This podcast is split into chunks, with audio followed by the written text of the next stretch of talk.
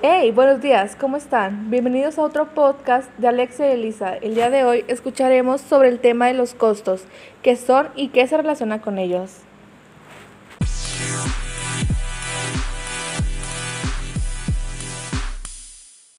Hola, buenos días Alexia. Claro que sí. Bueno, para empezar, un costo es un valor monetario que se invierte para la fabricación de los productos y servicios y estos tienen relación con la materia prima, la mano de obra, maquinaria e infraestructura.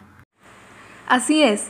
Las características son que el costo incluye la compra de insumos, el pago de la mano de obra, así como la veracidad, que es donde los costos son objetivos y confiables. Y ya por último, la comparabilidad, que es donde son aislados y se usan para evaluar inventarios. Exactamente, por eso es muy importante que el costo tenga esas características, para llegar a tener un orden y el que la cantidad sea confiable. Bien, ahora amiga Elisa, ¿podrías darnos un ejemplo de costos? Claro que sí, Alexia. Por ejemplo, cuando una empresa de libros necesita papel para hacer un montón de libros, se usan todos los recursos que hay en la empresa. Allí se está aplicando el costo porque la empresa está invirtiendo y gastando el dinero en la producción, en este caso para la materia prima. Qué buen ejemplo. Bien, ahora pasemos a los tipos de costos que existen en una empresa. El primero sería el de costos directos, después el costo indirecto, costo fijo y por último el costo variable. Ahora le pediré a mi amiga Lisa que nos explique qué entiende por costo directo y costo indirecto. En el costo directo son los que tienen relación con el producto, por ejemplo, la materia prima, que es una base fundamental para hacer el producto, mientras que los indirectos son los que no tienen mucha relación con este, por ejemplo, la electricidad, que se emplea en la fábrica del producto. Excelente. Bueno, pues ahora me toca explicar qué es el costo fijo y costo variable. El costo fijo son los gastos que varían sin importar el número de bienes o servicios de la empresa en un corto plazo. Por ejemplo, supongamos que una compañía debe alquilar maquinaria para un tiempo estimado de 20 años. Dicha compañía debe de pagar 7 mil pesos mensuales para cubrir el alquiler sin importar si el nivel de producción de la empresa aumenta o disminuye. Por lo tanto, el alquiler de aquella maquinaria es un gasto que no cambiará. Por otra parte, el costo variable son los gastos que se encuentran directamente ligados al nivel de producción de una empresa y fluctúan de acuerdo a todas sus posibles variaciones.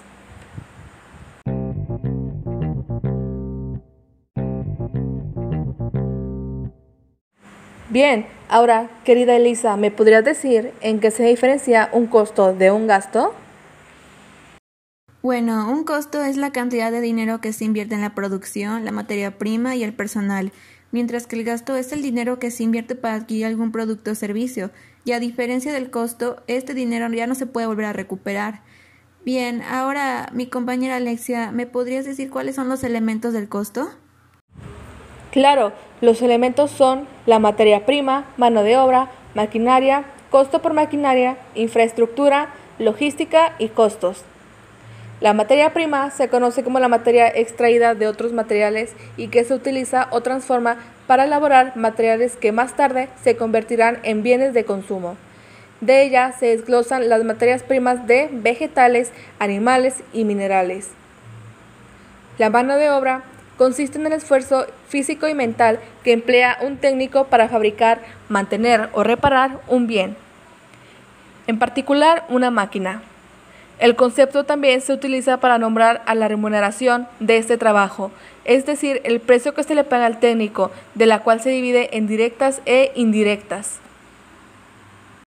Bueno, la maquinaria es aquellos costos que se presentan en la industria por adquisición o mantenimiento y puesta de marcha en ella. Por ejemplo, de estos son los combustibles, el lubricante, los filtros, las llantas, la reparación y el mantenimiento mientras que la infraestructura es el conjunto de elementos, medios o servicios que se consideran importantes para que la empresa funcione. De estos podemos derivar que es la luz, el agua potable, la energía eléctrica, los espacios, las áreas adecuadas e instalaciones. Bien, ahora, ¿podrías decirme en qué se relacionan la logística y los costos? Bueno, Tener una buena logística implica que tenemos que estar en la constante supervisión y que tengamos una muy buena organización porque estos factores destacan al momento de que estemos vendiendo algo.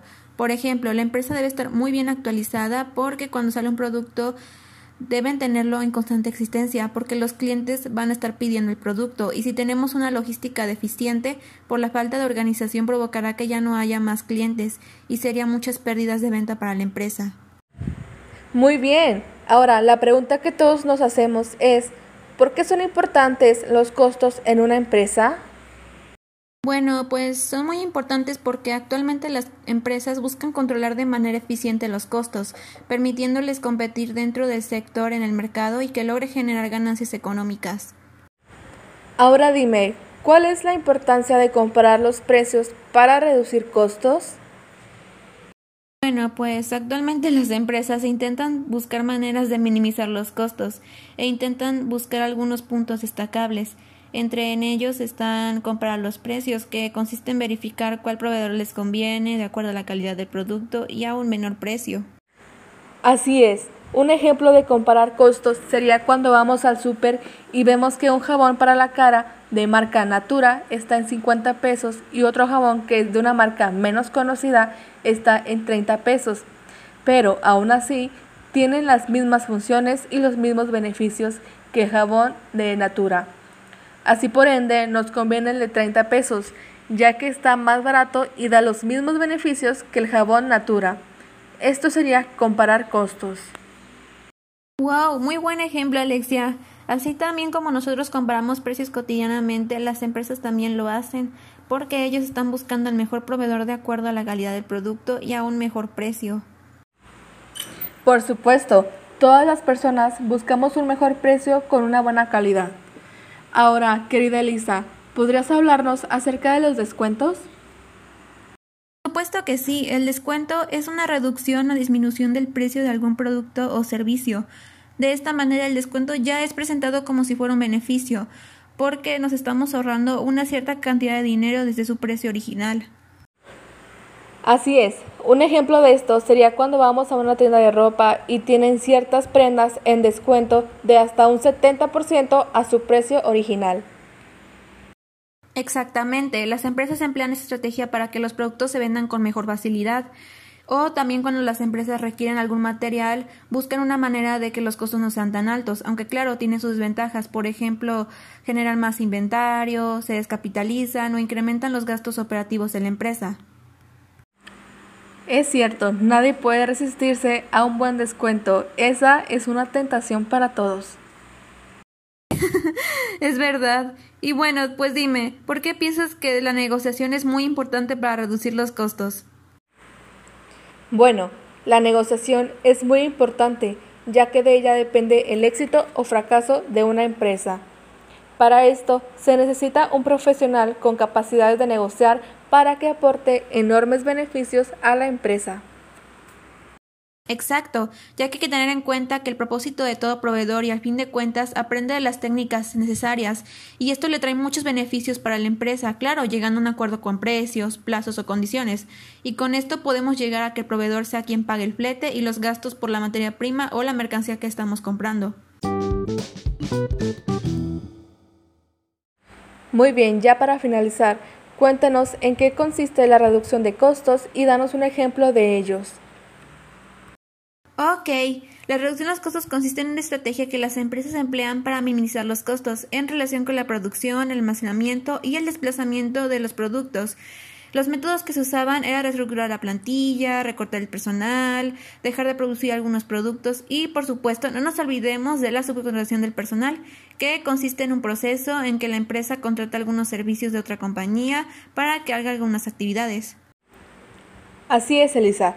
La reducción de costos es muy importante porque ayuda a que la empresa tome una mejor decisión, una planificación y una mejor organización sobre cómo ahorrar los costos.